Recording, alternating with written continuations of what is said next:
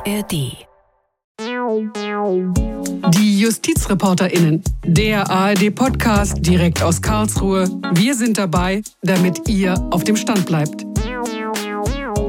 Hallo zu einer neuen Folge von unserem Podcast Die JustizreporterInnen. Wir sind vor Ort, genauso ist es heute endlich mal wieder nach einer kleinen Corona-Durststrecke, weil ja auch an den Gerichten viele Termine erstmal ausgefallen sind.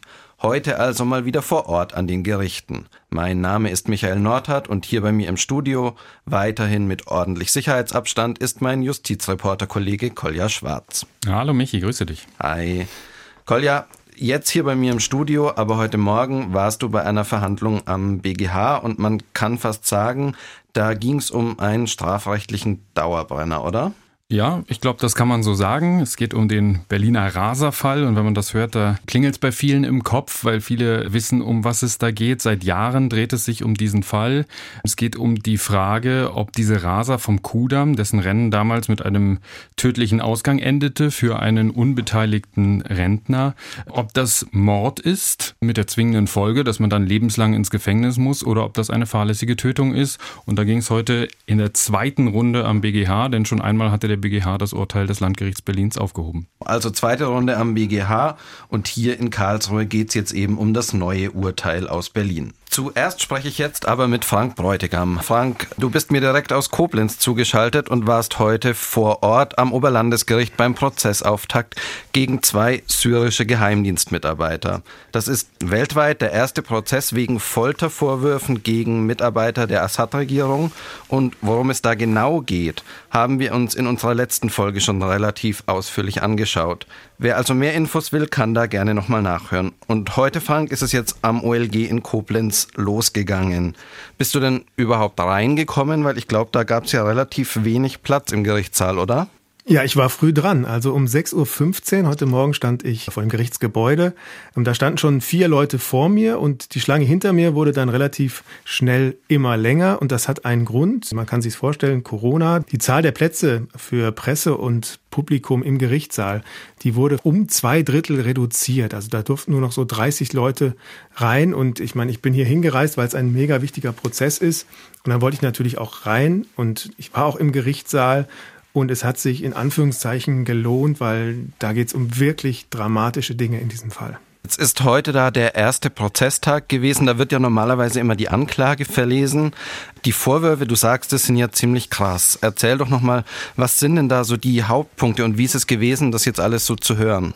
Ja, es geht ja darum, um zwei ehemalige Mitarbeiter des syrischen Geheimdienstes. Der Hauptangeklagte Anwar R., der soll ähm, Leiter einer Abteilung gewesen sein und die Befehlsgewalt über ein Geheimdienstgefängnis gehabt haben. Und der Vorwurf lautet, dort wurde massiv gefoltert, mindestens 4000 Personen und 58 sollen dabei ums Leben gekommen sein. Und diese Anklageschrift, die die Bundesanwaltschaft heute in diesem Gerichtssaal verlesen hat, die ist wirklich ein Dokument des Grauens. Der Vertreter der Bundesanwaltschaft, der hat da 24 von diesen 4000 Fällen verlesen. Jeder Fall hatte so einen Buchstaben. Es ging mal bei A, B bis X, von A bis X. Und jeder einzelne Fall, ich schilder die Einzelheiten hier nicht, weil man es kaum ertragen kann, ähm, schildert, was dort unter mutmaßlich der Verantwortung der Angeklagten geschehen sein soll. Und das hat alle Zuhörer im Gerichtssaal, viele davon auch Syrer, aber auch mich als Beobachter wirklich berührt. Jetzt ist es ja, du schilderst es ein ziemlich emotionales Verfahren, emotionaler Prozess. Das Interesse ist groß, sagst du. Warum ist es denn so? Warum ist dieses Verfahren so ein Leuchtturmverfahren? Weil es das erste Mal ist, dass zwei Vertreter des Assad-Regimes vor einem Strafgericht stehen. Man muss dazu wissen, ein Prozess vor dem Internationalen Strafgerichtshof in Den Haag, der ist nicht möglich, weil Syrien da nicht beigetreten ist. Syrien selbst klärt das nicht auf und in Deutschland gibt es eben das Völkerstrafgesetzbuch, das sagt, auch Kriegsverbrechen, die im Ausland begangen wurden mit ausländischen mutmaßlichen Tätern, die können hier vor Gericht in Deutschland aufgeklärt werden. Und bei aller Emotionalität muss das natürlich auch in einem rechtsstaatlichen Verfahren gehen. Und das ist dann der Punkt, wo ähm, viele Zeugen ins Spiel kommen. Also es gibt eine ganze Reihe von Nebenklägern hier, die Opfer das Folter waren und die hier aussagen werden. Solche Taten im Ausland aufzuklären, das ist ja nicht ganz einfach. Man kann auch nicht einfach sagen, na, unsere rechtsstaatlichen Standards in einem Strafprozess, die nehmen wir hier nicht so wichtig. Nee, muss man erst recht wichtig nehmen, wenn man das quasi nach außen zeigt, wie ernst man hier den Rechtsstaat nimmt. Jetzt hast du ja geschildert, da sind ziemlich viele Beteiligte, es wird ziemlich viel wahrscheinlich auch übersetzt. Hast du irgendeine Vorstellung heute schon, wie lange dieses Verfahren dauern könnte? Nein, terminiert ist das bis Mitte August, aber das kann auch länger dauern, weil da wirklich viel aufzuklären ist. Und du hast das gesagt, Dolmetscher, das spielt natürlich eine wichtige Rolle. Das war auch gar nicht so einfach. Also solche Prozesse, wo es entweder um Terrorismus oder um Kriegsverbrechen geht, die sind ja schon so organisatorisch schwer in den Griff zu kriegen. Und heute kam dann noch Corona dazu. Also da waren im Gerichtssaal auch zwischen den Dolmetschern, so komme ich gerade darauf, und zwischen allen Beteiligten Plexiglasscheiben, also jeder war vom anderen abgetrennt. Die Verteidiger mussten mit ihren Angeklagten auch über Kopfhörer kommunizieren, über Mikrofone. Die konnten ja nicht direkt reden, die saßen mhm. getrennt. Der eine Angeklagte musste zwei Kopfhörer benutzen, damit er einmal dem Dolmetscher folgen konnte und mit seinem Verteidiger kommunizieren konnte. Das waren wirklich die Umstände dieses Prozesses heute durch diesen außergewöhnlichen Fall, aber auch noch der Umgang mit der Corona-Lage und einer großen öffentlichen Verhandlung. Das hat das wirklich zu einem speziellen Tag gemacht heute. Und wir werden da bei dem Verfahren auf jeden Fall weiter dabei bleiben, werden da weiter draufschauen und immer wieder darüber berichten, wahrscheinlich auch hier im Podcast. Frank, wenn ich dich der Strippe habe, lass uns kurz noch über was anderes sprechen. Stichwort NSU-Prozess. Ich weiß noch, wir drei hier, Kolja, du und ich, waren am 11. Juli 2018 in München, als das Urteil verkündet worden ist gegen Beate Zschäpe und die damaligen Mitangeklagten. Und jetzt sind die schriftlichen Urteilsgründe da, 93 Wochen später. Du hast damals das ganze Verfahren sehr genau beobachtet, warst öfter auch in München. Mal eine eher rhetorische Frage, Frank. Hast du denn das Urteil schon gelesen? Nee, habe ich noch nicht. Und das haben auch ganz wenige erst, weil es wurde ja noch nicht vom Gericht an die Beteiligten verschickt. Also vielleicht ist das jetzt gerade in der Post und heute angekommen. Das weiß ich nicht. Aber ähm, veröffentlicht wurde es ohnehin noch nicht. Also ich hatte noch keine Möglichkeit. Wir waren, wie du sagst, damals im Gerichtssaal. Also es wurde ja mündlich begründet, wie das am Ende eines Prozesses so üblich ist. Allein das hat Nettozeit schon über vier Stunden in Anspruch genommen. Ich erinnere mich auch gut an den Tag, so wie dieser ganze Prozess ja die Dimensionen gesprengt hat. Ich war auch am ersten Prozesstag, fünf Jahre davor, dabei. Das war der 6. Mai 2013 und schon da war der ganze Platz vorm Gericht äh, mit Demonstranten gefüllt. Also während dieser ganzen über fünf Jahre hat man gemerkt, wie dieser, dieses Thema die Gesellschaft bewegt und diese außergewöhnliche Länge des Urteils, du sagtest, es ist 3025 Seiten, die dokumentiert dieses Außergewöhnliche dann nochmal ganz besonders. Jetzt liegen tatsächlich zwischen Urteilsverkündung und der Fertigstellung der schriftlichen Urteilsgründe 93 Wochen. Weshalb hat es denn so lange gedauert? Das Gesetz sieht da Fristen vor. Also je länger ein Prozess dauert, desto länger hat der Richter oder der Senat dann auch Zeit, das schriftliche Urteil abzufassen.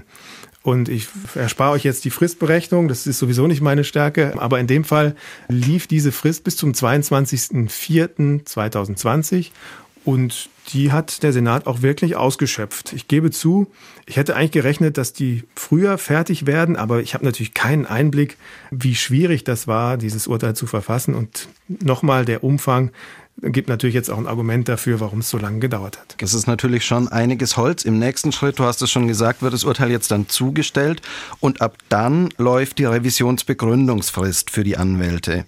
In 345 StPO steht, ein Monat ist das. Ist das jetzt auch bei diesem Urteil so? Du hast es gesagt, 3025 Seiten oder gibt es da irgendwie eine Ausnahme? Nee, diese Monatsfrist für die Begründung, die gilt für die Anwälte, die Verteidiger. Die konnten das natürlich schon vorbereiten, das werden die auch gemacht haben. Und die müssen jetzt zwei Dinge in diese Schrift reinmachen. Einmal die sogenannte Verfahrensrüge, also dass man bemängelt, was strafverfahrensmäßig da falsch gelaufen ist. Und das müssen sie relativ detailreich machen. Bei der sogenannten Sachrüge, wenn sie sagen, das Gericht hat das Strafgesetzbuch falsch angewendet. Frau Schäpe war zum Beispiel keine Mittäterin, sondern nur Gehilfin. Da können Sie einfach sagen, wir rügen die Verletzung materiellen Rechts und die Argumente auch noch nachreichen. Insofern entlastet das ein wenig, aber dieser Monat wird jetzt sehr arbeitsreich für die Verteidiger. Das kann ich mir auch vorstellen, ja. Und wenn du nochmal an den Prozess zurückdenkst, nach deiner Einschätzung, was könnten da so ein oder zwei inhaltliche Knackpunkte sein, um die es dann da in der Revision auch gehen könnte? Ja, den Knackpunkt habe ich gerade schon angesprochen. Es war ja von den ersten Tagen, als der NSU aufflog und man dann dahinter kam, Beate Zschäpe ähm, ist die einzige Überlebende. Und welche Rolle hat sie gespielt und wie kann man die bewerten? So, das war von Anfang an der Knackpunkt. Ist es auch jetzt noch? Die Bundesanwaltschaft und auch das Gericht in München hat gesagt, sie ist Mittäterin. Das bedeutet, ihre Rolle im Hintergrund, ohne dass sie jemanden erschossen hat, war für das Gericht genauso wichtig wie für die handelnden Personen vor Ort, die beiden mhm. Uwes, weil sie die gedeckt hat, organisiert hat, nachher das Bekennervideo verbreitet hat. Das sei so eine Art Gesamtpaket gewesen. Und damit reizt man die Grenzen dessen, was so Mittäterschaft ist, rechtlich natürlich ziemlich aus. Und genau das ist ein Punkt, den der Bundesgerichtshof, glaube ich, sehr genau kontrollieren wird, mit offenem Ergebnis. Da kann man keine Prognose wagen. Genau, eine Prognose vielleicht ganz kurz in die Richtung Zeit auch hier. Was kannst du dir da vorstellen? Haben wir damit noch länger zu tun, über mehrere Jahre oder wie ist da so deine Einschätzung? Also der Ablauf in Kurzform ist so, dass nach dieser Revisionsbegründung, einem Monat, bekommt die Bundesanwaltschaft die Akten, fertigt dann auch nochmal eine ausführliche Stellungnahme. Dann kriegt der Bundesgerichtshof erst das ganze Paket, kann sich einarbeiten und das ist ein großes Paket und wird dann irgendwann eine mündliche Verhandlung anberaumen. Also in diesem Jahr wird das mit einem richtigen Abschluss, glaube ich, nichts mehr, so wie Prognosen beim NSU ich mir eigentlich auch abgewöhnt habe, weil alle falsch waren, die ich je gemacht habe. Okay. Hat immer länger gedauert, als ich dachte. Wenn das dann im Laufe des Jahres 2021 klappt, dann könnte das eine zulässige Prognose sein bei aller Vorsicht. Frank, ich weiß, du sprichst heute Abend in den Tagesthemen den Kommentar, hast ziemlich viel zu tun. Vielen, vielen Dank, dass du dir dennoch die Zeit genommen hast und einen guten Abend dir noch. Ciao. Macht's gut nach Karlsruhe. Ciao. Und hier geht's jetzt weiter mit dir, Kolja. Wir haben es ja vorhin schon mal angetextet. Du warst heute Morgen am BGH, Verhandlung zum Berliner Raserfall und du erstmals mit Schutzmaske vor Ort, oder? Erzähl mal, wie ist es denn da zurzeit so alles? Ja, ich habe ja eben Frank zugehört, wie es da in Koblenz zuging und hier am BGH war es ähnlich. Also es gab auch hohe Schutzmaßnahmen. Es, äh, die Verhandlung fand in dem, glaube, größten Gerichtssaal des Bundesgerichtshofs statt. Aber es waren nur sehr, sehr wenige Journalisten und Zuschauer zugelassen. Ich glaube, es waren sieben Journalisten, die im Saal selber sein durften. Das heißt, jede zweite Stuhlreihe war rausgeräumt und in den Stuhlreihen, die es dann noch gab, waren auch immer drei oder vier Plätze zwischendrin gesperrt, sodass man sich auch wirklich nicht begegnen konnte. Und es waren sehr viele auch heute schon mit Schutzmaske da von den äh, Zuschauern, von den Journalisten. Auch einer der Anwälte von dem Nebenkläger, ähm, der hatte eine Schutzmaske auf keine Veränderung habe ich gesehen beim Gericht selber. Das fand ich ganz interessant. Die saßen in dem gleichen Abstand wie immer zueinander. Natürlich auch keine Masken auf. Also das äh, war schon ganz spannend, wie unterschiedlich das dann auch war. Vielleicht wäre es auch ein bisschen undeutlich geworden, wenn die dann plötzlich mit Masken unterwegs gewesen wären. Aber klar, da wird zurzeit auch auf alles geachtet und gut, dass das auch dadurch gehalten wird. Kolja, wir sprechen die ganze Zeit jetzt immer schon davon, der Berliner Raserfall. Das ist so zum Begriff geworden. Hol uns da aber noch mal kurz ins Boot. Worüber sprechen wir genau? Genau, ich habe es vorhin schon mal kurz angedeutet. Ähm, vielen wird der Fall noch was sagen. Es geht um zwei junge Männer, die kannten sich äh, damals im Jahr 2016 flüchtig aus einer Shisha-Bar, haben sich da auch schon mal über ihre Autos äh, unterhalten und in einer Nacht Anfang Februar 2016 sind sie sich zufällig äh, auf dem Kudamm an einer Ampel begegnet. Der eine hat den anderen gesehen und äh, hat ihm dann nach einem kurzen Gespräch durch das Aufheulen des Motors signalisiert, komm, lass uns mal hier irgendwie ein Stechen fahren. Und dann sind die ein Stechen gefahren, das heißt von einer Ampel zur nächsten, wer ist da der schnellste? Und das haben die dann zweimal gemacht und dann ist der eine plötzlich weitergefahren über die rote Ampel und hat dem anderen sozusagen signalisiert, jetzt fahren wir kein Stechen mehr, sondern ein Autorennen. Es war beiden auch klar, wohin es äh, ungefähr gehen sollte, weil der eine das dem anderen vorher erzählt hatte.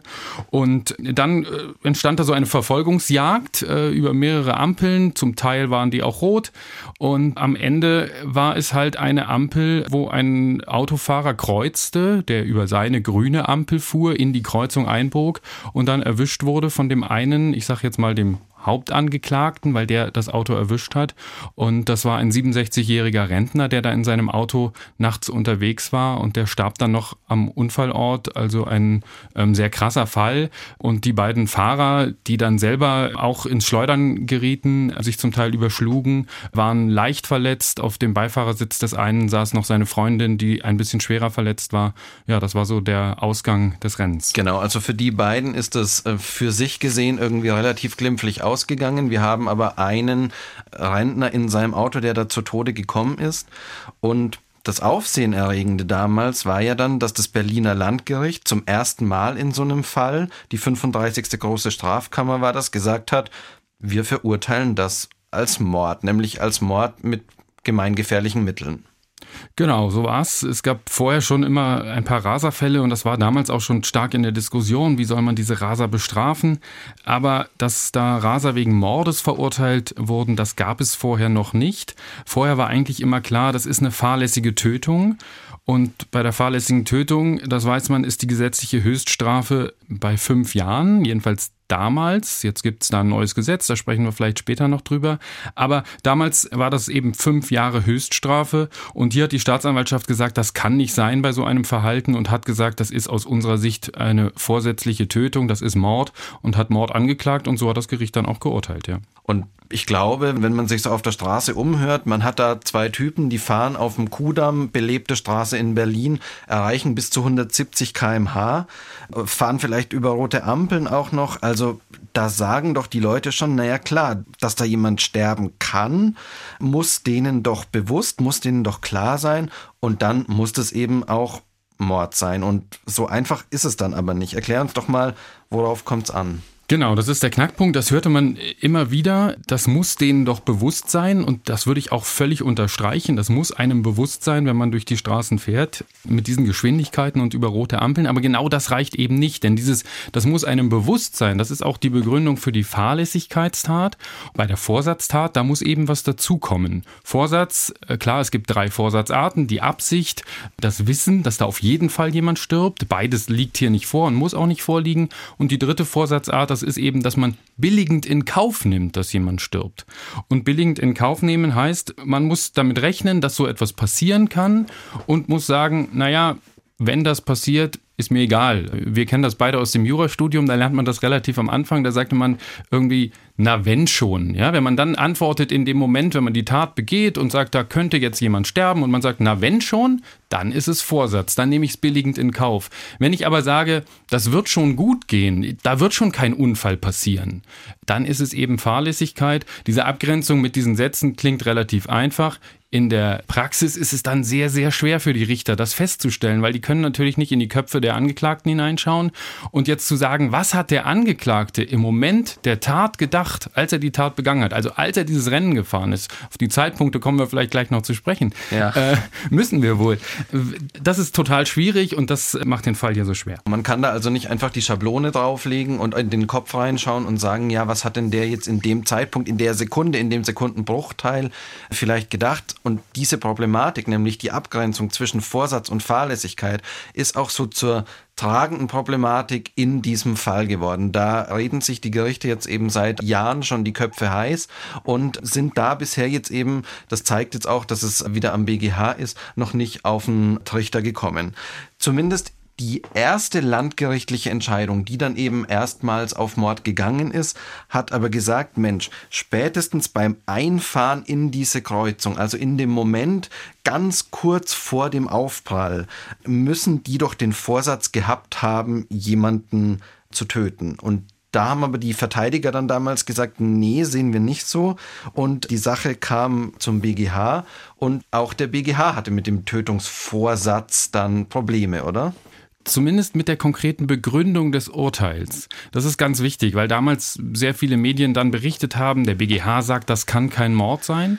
Und ähm, da würde sich äh, die Vorsitzende Richterin, die auch heute wieder im Gerichtssaal saß, sicherlich gegen wehren. Denn sie sagt, und sie hat damals auch gesagt, das kann schon Mord sein. Das kann schon sein, dass das Vorsatz ist. Aber man muss das in jedem Einzelfall sehr, sehr genau begründen. Also das ist den Richtern hier ganz, ganz wichtig. Man kann nicht diesen allgemeinen Satz bilden, wenn man in der und der Geschwindigkeit durch die Straßen rast, dann ist das auf jeden Fall Mord, sondern man muss sich den konkreten Fahrer, den konkreten Täter anschauen und sagen, hatte der in diesem Moment Vorsatz oder hatte er nicht Vorsatz?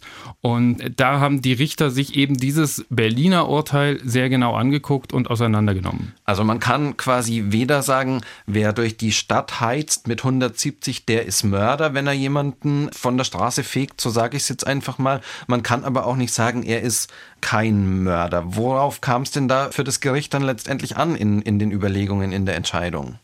Entscheidend ist, dass der Vorsatz vorliegt zum Zeitpunkt der Tat. Und da hatte das Landgericht einen entscheidenden Fehler gemacht. Es hat nicht so richtig ermittelt, wann eigentlich dieser Vorsatz vorgelegen haben soll. Also wann sollen die Fahrer gedacht haben, es ist mir egal, ob da jemand stirbt. Wenn das passiert, dann passiert's eben. Sondern sie haben einfach gesagt, spätestens beim Einfahren in die Kreuzung, da hatten die schon irgendwie Vorsatz. Und da war dann auch so ein Knackpunkt. Ne? Und da war der Knackpunkt, weil der BGH hat gesagt, das ist eben zu spät gewesen, weil sie zu dem Zeitpunkt gar nicht mehr bremsen konnten. Sie hätten den Unfall zu diesem Zeitpunkt gar nicht mehr verhindern können. Man muss aber nach dem Gesetz den Vorsatz haben zum Zeitpunkt, zu dem man auch eine Handlung entweder begeht oder unterlässt. Also entweder noch bremsen kann oder Gas gibt oder was auch immer, weil wenn man das nicht kann, dann ist das keine Vorsatztat und dann reicht das eben nicht aus. Das war der Hauptgrund, warum sie gesagt haben, ihr müsst das nochmal entscheiden. Genau, um es nochmal so zu sagen, die haben gesagt, spätestens in diesem Zeitpunkt beim Einfahren in die Kreuzung hatten die den Vorsatz, jemanden zu töten, aber an einer anderen Stelle im Urteil hatten sie eben gesagt, in dem Zeitpunkt waren die überhaupt nicht mehr fähig, ihre Autos unter Kontrolle zu bringen, zu bremsen, auszuweichen. Und da haben dann die Richter am BGH schon mal einen Widerspruch gesehen und haben gesagt, Vorsatz können wir so nicht begründen. Genau, genau. Also das war der, der Hauptpunkt. Und ein anderer Punkt, der auch eine große Rolle gespielt hat, war die Selbstgefährdung. Also man, äh, ich habe es vorhin gesagt, die Richter können nicht in die Köpfe hineinschauen und man muss ja diesen Vorsatz irgendwie herausfinden, weil man kann jetzt natürlich die Fahrer fragen, was habt ihr denn zu dem Zeitpunkt gedacht, aber die werden ja niemals sagen, ja, ich habe gedacht, äh, wenn da jemand stirbt, dann ist mir das egal. Also man muss es irgendwie anders herausbekommen. Und da spielt eben vieles eine Rolle. Und der BGH hat damals gesagt, da spielt auch die Selbstgefährdung eine Rolle. Also wenn man sich fragt, kann mir selber was dabei passieren, wenn hier ein Unfall passiert? Ja, kann ich vielleicht selber verletzt werden? Geht mein Auto kaputt? Kann ich vielleicht sogar dabei sterben? Kann ich vielleicht äh, mein Leben lang im Rollstuhl sitzen? Dann sind das ja alles Punkte, die mich eher davon abhalten würden, weiterzufahren, wenn ich tatsächlich drüber nachdenke. Genau, und die vielleicht auch eher darauf hindeuten, dass ich eben doch auf einen guten Ausgang hoffe, dass ich sage, das wird schon irgendwie gut gehen und eben nicht sage, na wenn schon. Genau, äh, wenn das auch in völliger Selbstüberschätzung ist. Ja, jetzt werden wieder viele sagen, das darf man eben nicht erwarten und hoffen hoffen auf den guten Ausgang. Ähm, das spielt aber keine Rolle, weil das eben bei der Fahrlässigkeit auch so ist. Da darf ich auch nicht darauf hoffen, dass es gut geht. Bei dem Vorsatz muss es mir halt tatsächlich egal sein. Und hier könnte man sagen, naja, wenn die Fahrer sagen, ich will keinen Unfall bauen, ich will auch nicht, dass ich mich selber verletze und ich nehme das auch nicht in Kauf. Wenn die also gedacht hätten, dass da ein Unfall passiert, dann hätten sie es vielleicht nicht gemacht. Ähm, von daher, das könnte gegen den Vorsatz sprechen. Eine andere Frage, die dann in dem ersten Berliner Urteil gleich noch aufgetaucht ist, war die nach der Mittäterschaft. Wir müssen uns nochmal vorstellen, da sind zwei Personen, die fahren parallel zueinander in ihren Autos und der eine trifft dann ein anderes Auto, der andere aber eben nicht. Wie bekomme ich es denn jetzt dann hin? Oder wie hat es denn das Berliner Urteil damals gemacht, dass man den dennoch wegen Mordes verurteilt? Ja, die haben einfach gesagt, sozusagen, ähm, die, die haben beide das Gleiche getan und die wollten dieses äh, gemeinsame Rennen fahren. Die haben sich äh, an dieser ersten Ampel, wo sie sich kurz unterhalten haben und dann durch das Aufheulen des Motors und durch dieses Weiterfahren eben abgesprochen, gemeinsam ein Rennen zu fahren und hätten dann ähm, beide auch sich sozusagen angeheizt. Der andere sei ja immer nur weitergefahren wegen des anderen, dieses Rennen bis zu Ende zu fahren und hätten auch beide den Vorsatz bezüglich der Tötung gehabt und deswegen haben die Mittäterschaft angenommen. Da hat der BGH aber gesagt, das geht nicht, das reicht so nicht aus, weil man nicht eben den Vorsatz haben muss oder den Tatplan haben muss, äh, ein Rennen zu fahren, sondern man muss tatsächlich den gemeinsamen Tatplan haben, eventuell, wenn es sein muss, sozusagen auch jemanden umzubringen, das billigend in Kauf zu nehmen und beide müssen da einen Beitrag zu leisten zu dieser Tat sozusagen. Also auch das musste das Landgericht nochmal genau prüfen. Also es gab drei Probleme letztendlich.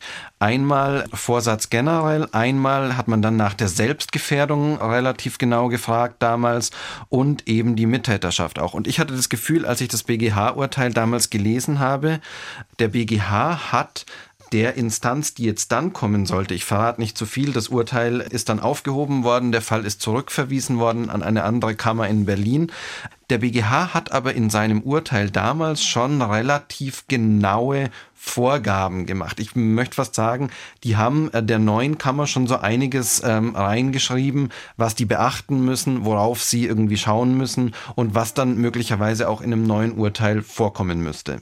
Die haben bei einigen Sachen klar gesagt, sozusagen, worauf es ankommt, ähm, dass man das genau ermitteln muss, dass man da sehr genau gucken muss, hatten die Vorsatz und äh, was spricht eventuell gegen den Vorsatz, dass auch das immer wieder mit einbezogen werden muss. Und zum Teil hat das Landgericht das dann auch gemacht, aber ähm, zum Teil wurde es jetzt eben auch wieder angegriffen von der Verteidigung. Genau, also wie gesagt, der Fall ist dann zurück nach Berlin gegangen, diesmal nicht an die 35., sondern an die 32. große Strafkammer und die haben den Fall Fall dann erneut geprüft und haben aber die beiden wieder wegen Mordes verurteilt.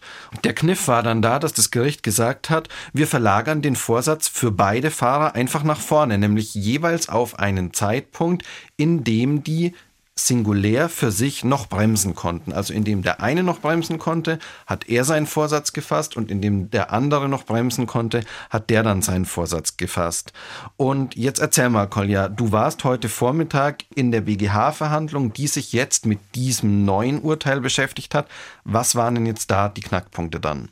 Also es war äußerst spannend, aber es waren im Grunde dieselben Knackpunkte wie damals auch. Also es ging zum einen wieder um die Mittäterschaft und da wurde ähm, von der Verteidigung angegriffen, dass das Landgericht hier wieder den Vorsatz äh, und die Mittäterschaft völlig falsch äh, ermittelt hat. Und zwar haben die bei dem, ich sag mal, Mittäter, also der, der nicht in das Auto gefahren ist, gesagt, dass der Vorsatz zu einem Zeitpunkt vorlag, der etwas später war als bei dem anderen, der in das Auto gefahren ist. Mhm. Ja, das muss man sich vorstellen. Und ähm, jetzt ist es so bei der Mittäterschaft, man braucht einen gemeinsamen Tatplan. Also im Grunde muss man gemeinsam den Vorsatz haben. Und wenn einer den Vorsatz erst später fasst, dann reicht das für die Mittäterschaft nur dann aus, wenn der dann auch einen entscheidenden Tatbeitrag danach noch leistet. Also wenn der noch irgendwie einwirkt auf das Tatgeschehen.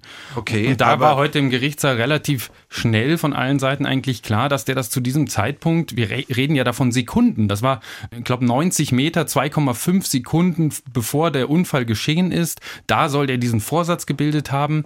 Und da war allen klar, dass der hier irgendwie nicht mehr drauf eingewirkt haben kann. Jedenfalls hat sich das Landgericht äh, nicht damit auseinandergesetzt. Und das ist ja auch das, was der BGH überprüft. Liegen da Rechtsfehler vor? Der BGH guckt nicht, hatten die Vorsatz oder nicht, sondern hat das Landgericht hier irgendwelche Rechtsfehler gemacht. Und da, und das war ganz spannend, hat nicht nur die Verteidigung gesagt, das ist aus unserer Sicht ein Rechtsfehler, sondern auch die Bundesanwaltschaft, die ja hier in Karlsruhe am BGH in diesen Revisionsverfahren immer die Rolle der Staatsanwaltschaft mhm. einnimmt, die ist hier äh, nicht den Berliner Kollegen gefolgt, sondern hat gesagt, ja, diese Mittäterschaft, die ist falsch begründet, die sehen wir so auch nicht und auch da hat auch die Bundesanwaltschaft die Aufhebung des Urteils beantragt. Was ich bei der Lektüre dieses zweiten Berliner Urteils ganz spannend fand, ist, dass in diesen Sekunden ganz kurz vor dem Unfall sich dann dieser Täter über sehr, sehr viele Dinge plötzlich Gedanken gemacht haben soll. Also der hat da, so liest sich das zumindest, wahnsinnige Abwägungsprozesse getroffen und ich habe mir immer so gedacht,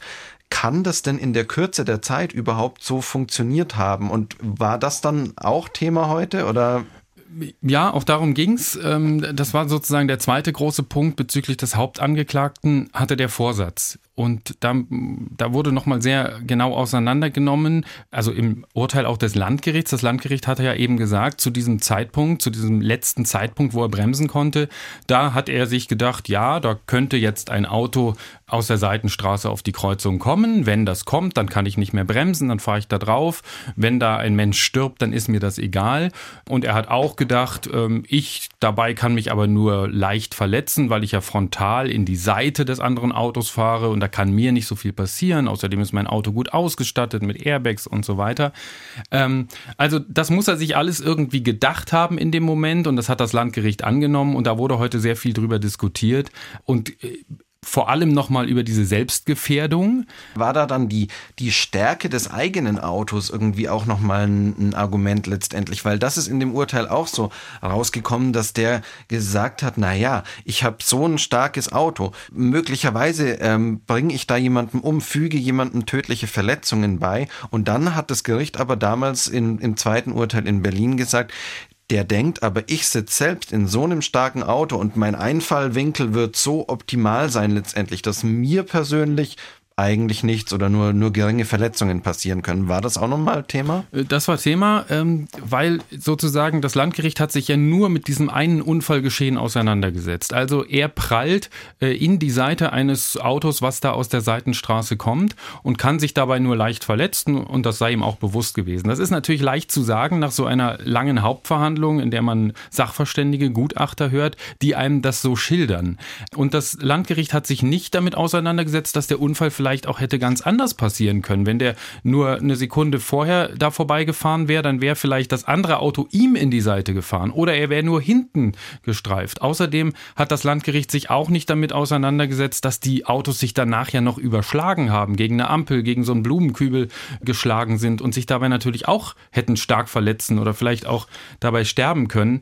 Und das hat der BGH heute in seinen Nachfragen auch deutlich gesagt, da hätte man sich auch mit anderen Unfallgeschehen auseinandersetzen müssen und sich fragen müssen, haben die Täter sich tatsächlich gedacht, mir ist das alles egal und haben die sich mit der Eigengefährdung da auseinandergesetzt. Und ein weiterer Punkt, der auch ganz spannend war, war, dass der Täter nicht angeschnallt war, auch nie angeschnallt war, wohl beim Autofahren, mhm. weil er das irgendwie nicht, nicht wollte und nicht mochte.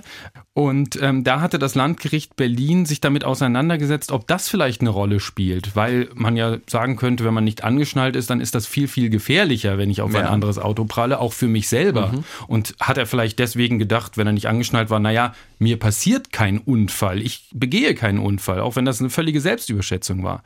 Und da hat das Landgericht das damals einfach so weggewischt und hat gesagt, ähm, nein, der Gutachter hat gesagt, wenn man nicht angeschnallt ist, dann löst der Airbag ein bisschen früher aus und ähm, ähm, dann passiert einem noch weniger und das wisse man auch als Angeklagter ähm, und ähm, deswegen sei das eben kein Grund dafür, dass er hier keinen Vorsatz gehabt hat. Und das war ganz spannend heute, weil die Vorsitzende Richterin dann sagte, da habe ich auch noch was gelernt. Ich dachte immer, wenn man sich anschnallt, dann äh, ist man sicherer im Auto ja. und dass man jetzt äh, gerade dadurch, dass man nicht angeschnallt ist, da sicherer ist. Also das könnte auch dafür sprechen, dass das vielleicht ein bisschen abwegig ist, was das Landgericht da zum Teil gemacht hat und dass wir vielleicht irgendwie dazu kommen, dass es tatsächlich tatsächlich eine dritte Runde in Berlin gibt. Ich sage das jetzt so ein bisschen lächelnd, weil ich diesen Fall natürlich schon lange betreue. Auf der anderen Seite ist das natürlich sehr, sehr hart äh, für die Nebenkläger auch. Da ist ja ein Mann gestorben, äh, der Sohn von diesem Mann, der ähm, verfolgt diesen Fall sehr genau, ähm, war da auch immer im Gerichtssaal dabei. Heute war er nicht in Karlsruhe, aber er war in diesen Berliner Verfahren immer dabei und für den ist das natürlich sehr, sehr hart, äh, totale Belastung anzuschauen, eine totale Fall. Belastung. Ja.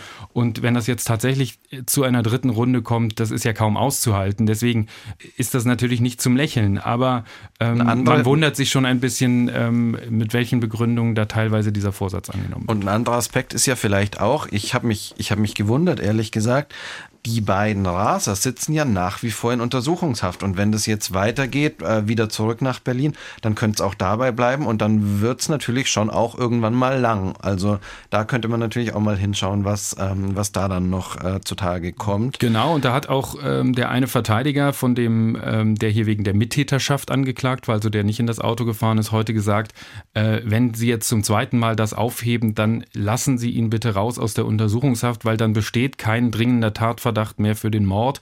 Und dann ist es auch nicht zu rechtfertigen, dass der wegen dieser Tat länger als vier Jahre in Untersuchungshaft bleibt, wenn man noch gar nicht weiß, was am Ende rauskommt. Ob, dem ob der BGH dem folgt, muss man sehen. Am 18. Juni kommt das Urteil und dann wissen wir mehr. Das ist übrigens wieder ein Donnerstag und ich bin mir sicher, wir werden das dann auch gleich im Podcast besprechen. Kolja, eine Sache noch. Wir haben jetzt die ganze Zeit gesprochen über Mord und fahrlässige Tötung. Jetzt gibt es doch aber für so Autorennen nach, äh, nach langen Diskussionen seit einiger Zeit auch einen extra Paragraphen. Wie passt denn der jetzt in dieses ganze Gebilde, dieses ganze Gefüge irgendwie mit rein? Ja, stimmt. Das müssen wir natürlich noch kurz ansprechen. Ich hatte es ja vorhin auch kurz angedeutet. Man hat dann, als man über diese Raserfälle ja lange diskutiert hat und damals aufgrund der fahrlässigen Tötung mit der Höchststrafe von fünf Jahren äh, viele auch wesentlich weniger bekommen haben, manche sogar Bewährungsstrafen, also unter zwei Jahren, äh, da haben viele gesagt, das kann nicht sein, wenn man äh, solche Autorennen begeht. Und deswegen hat der Gesetzgeber da lange diskutiert und debattiert und hat dann einen äh, neuen äh, Paragraphen geschaffen, den 315d Strafgesetzbuch. Und da danach, ähm, wenn man solche Autorennen oder Rasereien veranstaltet und da kommt jemand zu Tode, dann ist die Höchststrafe verdoppelt. Also ähm, dann ist die bei zehn Jahren, auch wenn die Tat fahrlässig war sozusagen. Das wird jetzt auch schon oft angewendet bei Rasern. Im mhm. Berliner Fall allerdings. Ist ja auch ganz sinnvoll eigentlich, ne? Also definitiv. Also. Das ist sicherlich auch ein äh, sinnvolleres Maß als dieses lebenslang für Mord genau. oder nur fünf Jahre für die fahrlässige mhm. Tötung. In dem Berliner Fall kommt das aber nicht zur Anwendung, auch nicht, wenn es da eine dritte Runde geht, denn genau. es gilt immer das Recht, was eben zur Tat galt und da gab es den Paragraphen noch nicht. Kolja, lass uns noch kurz auf die kommende Woche schauen. Da geht es am BGH wieder um den Fall, der uns schon ziemlich lange begleitet, nämlich um Sampling und um den Streit zwischen Kraftwerk und Moses Pelham. Und äh, wir hören uns vielleicht mal ganz kurz an, worum es denn eigentlich geht und spielen da mal kurz eine kleine Sequenz ein.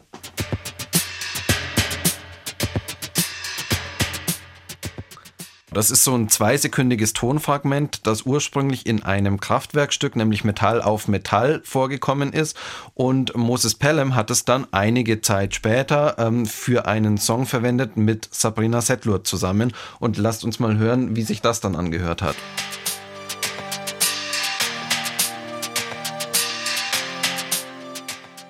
Genau, und ob das in Ordnung war, dass der das so verwendet hat, darüber streiten seit mehr als 20 Jahren die Parteien äh, vor den Gerichten enorm, auf jeden Fall. Wir haben da auch schon einige dieser Entscheidungen mitgemacht. Das war am Verfassungsgericht, war jetzt zuletzt am EuGH und der EuGH hat eigentlich die Kunstfreiheit gestärkt, hat dann aber wieder gesagt, dass die Verwendung von solchen Tonfragmenten in Ordnung ist, wenn sie in einem neuen Werk in geänderter und beim Hören nicht wiedererkennbar erkennbarer Form vorkommen. Und jetzt muss man sich natürlich schon fragen, wir haben das gerade gehört. Würdest du sagen, das erkennt man wieder? Ich würde sagen, das erkennt man auf jeden Fall wieder. Das ist ja auch der Sinn des Samplings. Also man will ja da nichts verstecken, sondern man erkennt das wieder. Deswegen bin ich sehr gespannt, äh, wie der BGH hier die, die Sache löst, weil ich glaube, äh, das, das widerspricht dann so ein bisschen dem Urteil des Bundesverfassungsgerichts. Denn die Richter am Schlossplatz in Karlsruhe hatten ja eigentlich gesagt, ähm, das muss irgendwie möglich sein. Wir sind, glaube ich, beide gespannt, schauen da nächste Woche drauf, äh, was da rauskommt. Könnte sein, dass das immer noch nicht der Schlusspunkt in dem Verfahren ist, aber wir schauen auf jeden Fall hin. Bis dahin freuen wir uns über Lob und Kritik zu dieser Sendung über justizreporterinnen.swr.de und über unseren Facebook-Kanal ARD Rechtsredaktion. Vielen Dank diese Woche fürs Zuhören und bis zum nächsten Mal. Ciao.